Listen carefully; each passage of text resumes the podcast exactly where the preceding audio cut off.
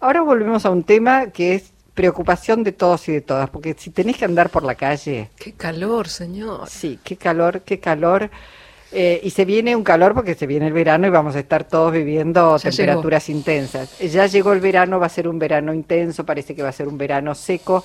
Y la vamos a saludar a Matilde Rusticucci, es meteoróloga, es investigadora de la Universidad Nacional de La Plata, que está en línea. Hola Matilde, aquí todo el equipo de Encuentro Nacional te saluda. ¿Cómo estás? Hola, ¿qué tal? Buenas tardes. Una sola corrección, soy de la Universidad de Buenos Aires.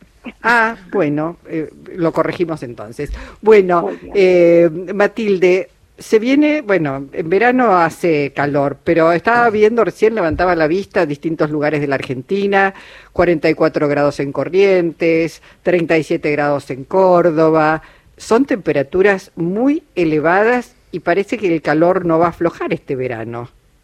Sí, efectivamente. Nosotros justamente en el Departamento de Ciencias de la Atmósfera y los Océanos, ahí de la Universidad de Buenos Aires, hacemos un pronóstico estacional, o sea, para la estación, ¿no? Y el, de las temperaturas extremas.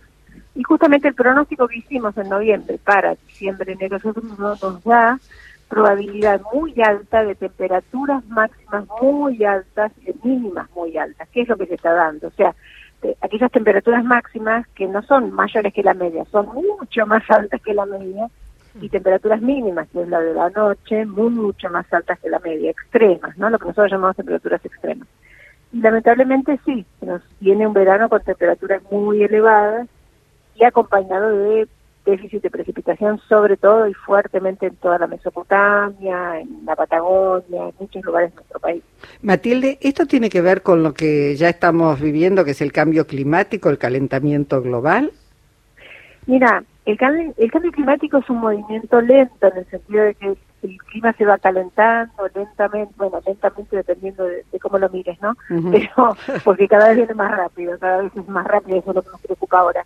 Y entonces, lentamente lo que nos está diciendo es que cada vez tenemos temperaturas más altas. Pues estas temperaturas altas cada vez son más frecuentes. Antes eran infrecuentes y ahora son habituales. Eso Mm. tiene que ver con el cambio climático. Pero además, puntualmente, cuando hablamos de estas horas de calor, que es la primera del año, la primera del verano, pero no sino la única, eh, esta ola de calor tiene más que ver con situaciones más eh, locales. O sea, estamos en una sequía, el sur está muy seco, se calienta más. eh, además, venimos de una niña de hace tres años que estamos con una niña. Pero no duraba, perdóname, no duraba tanto la niña, duraba por ahí un año y al año siguiente se modificaba. Ahora es una niña persistente. Exactamente, es una niña muy larga, una niña triple la niña, la estamos llamando porque viene de tres años que no se va.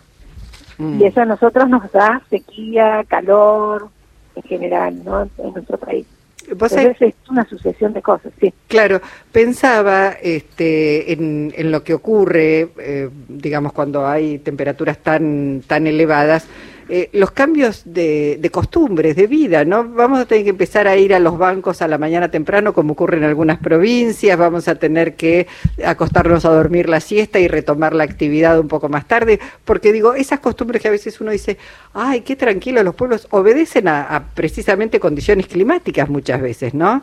E- Exactamente, exactamente. Eso sería lo que nosotros llamamos eh, técnicamente adaptación al cambio climático.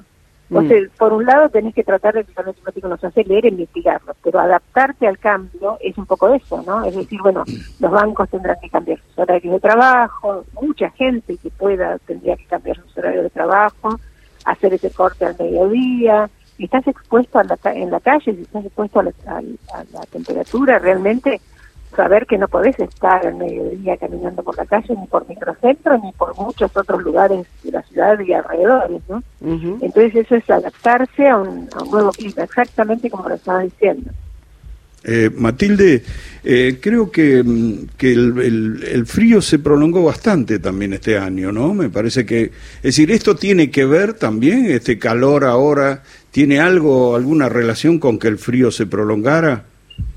No, no exactamente, no. Eh, tiene que ver más que nada con que hay más extremos porque, porque está todo más seco. Al estar más seco, se calienta más, se enfría más, si estuviera más húmedo todo, se mantiene una temperatura un poquito más estable. Y como venimos, como decíamos, sin lluvias, el suelo muy seco en muchos partes de nuestro país, eso hace que se generen extremos. Pero ya los pronósticos daban extremos altos de temperaturas, o sea que claramente se van a venir temperaturas muy altas. Y además hay que tener cuidado, esta primera ola de calor, que ya estamos en la alerta roja, eh, la primera ola de calor es la que generalmente tiene más impactos en la salud, es la que más impactos tiene en la salud. Y hay casos de mortalidad, o sea, hay que tener mucho cuidado con estas olas de calor. Claro, bueno. ¿Y va a ser un, verano con mucha lluvia o con mucha sequía? Sequía, sequía. Por ahora seguimos lamentablemente con déficit de lluvia, o sea, con sequía. Mucha sequía, sobre todo en Mesopotamia, en Buenos Aires poca precipitación o normal o más vale poca, o sea, no vamos a recuperar. Patagonia poca precipitación, salvo el noroeste argentino que daba eh, una probabilidad un poquito más de un poco más de lluvia de lo normal. Mm. Pero en general en el país déficit de precipitación. Matilde estaba pensando a propósito de lo que decías y cómo el hombre se adapta a, los cambios que propone la naturaleza, a los cambios climáticos. Eh, que en parte son esos cambios, digamos, producidos por los propios por la acción del hombre, por la manera en que producimos, etcétera, etcétera, etcétera. ¿Se está planificando, además de anticipar, bueno, cómo va a ser el verano, cómo será el invierno, se están planificando cambios? Pienso en los efectos que va a tener sobre, por ejemplo, nuestros cultivos, que ya se dice, bueno, vamos a tener una temporada mala porque hay mucha sequía eh, ¿se, están, ¿Se planifica además cambios de vida, de conducta, de manera de producir a, propósito de estos datos climatológicos? Sí, nosotros, eh, yo soy una, una de las autoras de los informes del IPCC, que es el panel intergubernamental de cambio climático, que hace estos reportes de cambio climático que se utilizan para la eh, negociación entre países para ver qué hacemos con el tema del cambio climático. Y en esos reportes se ven, claro, cómo se disminuyó el rendimiento de casi todos los cultivos, trigo, maíz, eh, en general casi todos los cultivos redujeron su rendimiento debido a estos extremos de temperatura y falta de precipitación en algunos lados o en algunos pocos lados un exceso de precipitación. Pero se sabe que el rendimiento cambia y en el futuro el rendimiento va a bajar. Entonces ahí se involucran más lo que se llaman los, bueno, los ingenieros agrónomos o los los que trabajan con, el, con los tipos de semilla que se deberían plantar para que tenga más rendimiento, o mejor aún poder producir alimentos en una forma menos invasiva que tengan más rendimiento, ¿no? Porque la población sigue creciendo y hay que alimentarnos. Claro. Matilde, eh, parece propio ya del folclore el pronóstico meteorológico que no se cumple. Digo, este, hoy día es menos cierto que antes, eso, digo, estamos más tecnificados, se, se mide con más precisión. Eh, ¿Cuál es la realidad? ¿Hay, hay menos volatilidad del, del, tiempo para, para acertar en el pronóstico?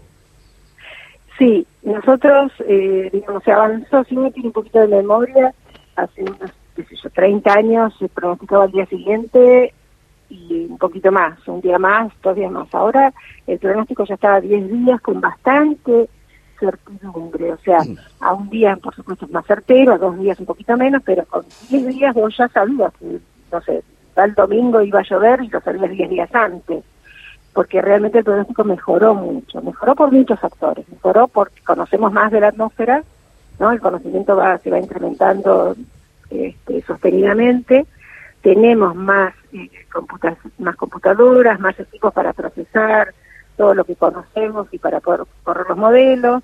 Hay mucha más lo que nosotros llamamos observación, o sea, antes nosotros medimos solo, solamente medimos la temperatura, la precipitación, etcétera, en puntos locales, ¿no? En estaciones meteorológicas. A eso le agrega lo que mm, lo que se puede observar en satélites, por ejemplo, lo que se observa desde los aviones, desde barcos, hay mucha más información que se puede recopilar y eso nos da más conocimiento del estado de la atmósfera y bueno, podemos correr mejor los modelos.